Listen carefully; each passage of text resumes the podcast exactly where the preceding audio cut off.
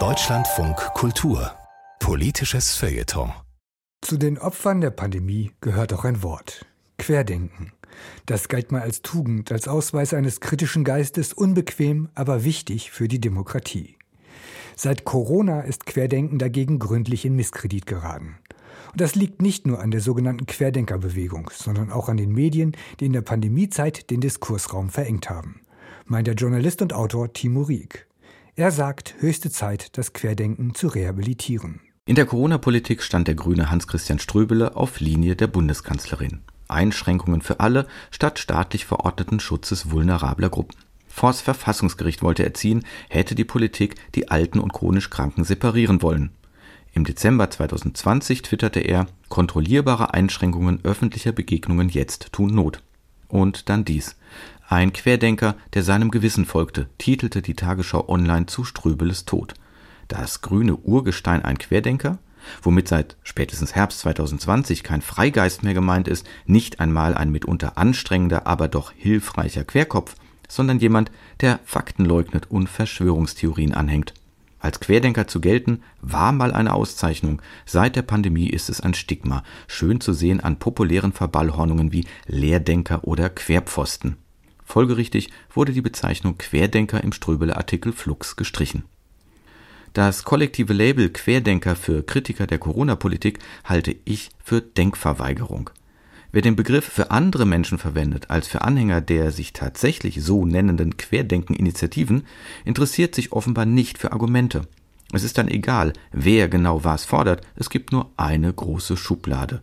Querdenker eben. Und das bedeutet heute Spinner, Corona-Leugner, Reichstagsstürmer.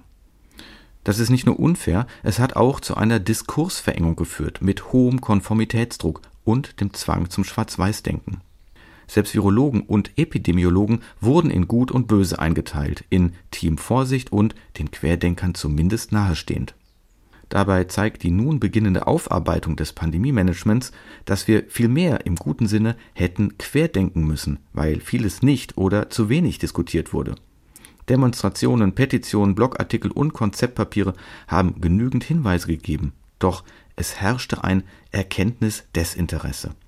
In der großen Öffentlichkeit ging es nur um Details, um Breite und Tiefe der Verbots- und Gebotsmaßnahmen, nie ums Grundsätzliche. Es gab kein öffentliches Abwägen verschiedener Modelle, von denen selbstverständlich eines auch hätte sein müssen, gar nichts zu tun, gerade weil das so verrückt klingt und damit zum Weiterdenken anspornt. Unverzeihlich finde ich dieses Versäumnis in der Branche, die im demokratischen Diskurs auch fürs Querdenken zuständig ist, im Journalismus. Dort nennt sich die Tätigkeit allerdings Recherchieren. Recherchieren heißt, Fragen zu stellen und Antworten zu suchen, ergebnisoffen, vielfältig.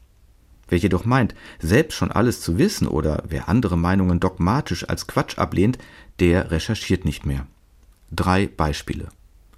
Im Januar 2021 begann der Spiegel eine Frage an Christian Drosten mit der Behauptung, einen größeren Schaden als Corona-Leugner haben im vergangenen Jahr wohl Experten angerichtet, die immer wieder gegen wissenschaftlich begründete Maßnahmen argumentiert haben, zum Beispiel Jonas Schmidt-Kannersit und Hendrik Streeck.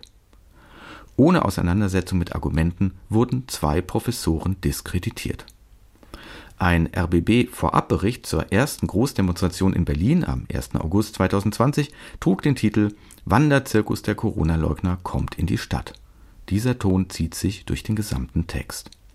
Im Nachgang meldete dpa, bei der Auflösung der Kundgebung seien 18 Polizisten verletzt worden, drei mussten ins Krankenhaus.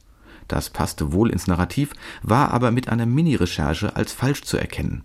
Verletzte hatte es bei der Räumung einer linken Kneipe gegeben.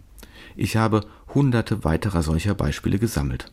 Zur Aufarbeitung der Corona-Zeit gehört deshalb auch eine Aufarbeitung des medialen Diskurses und eine Rehabilitierung des Querdenkens ohne welches wir uns die Idee, demokratisch nach den besten Lösungen zu suchen, schenken können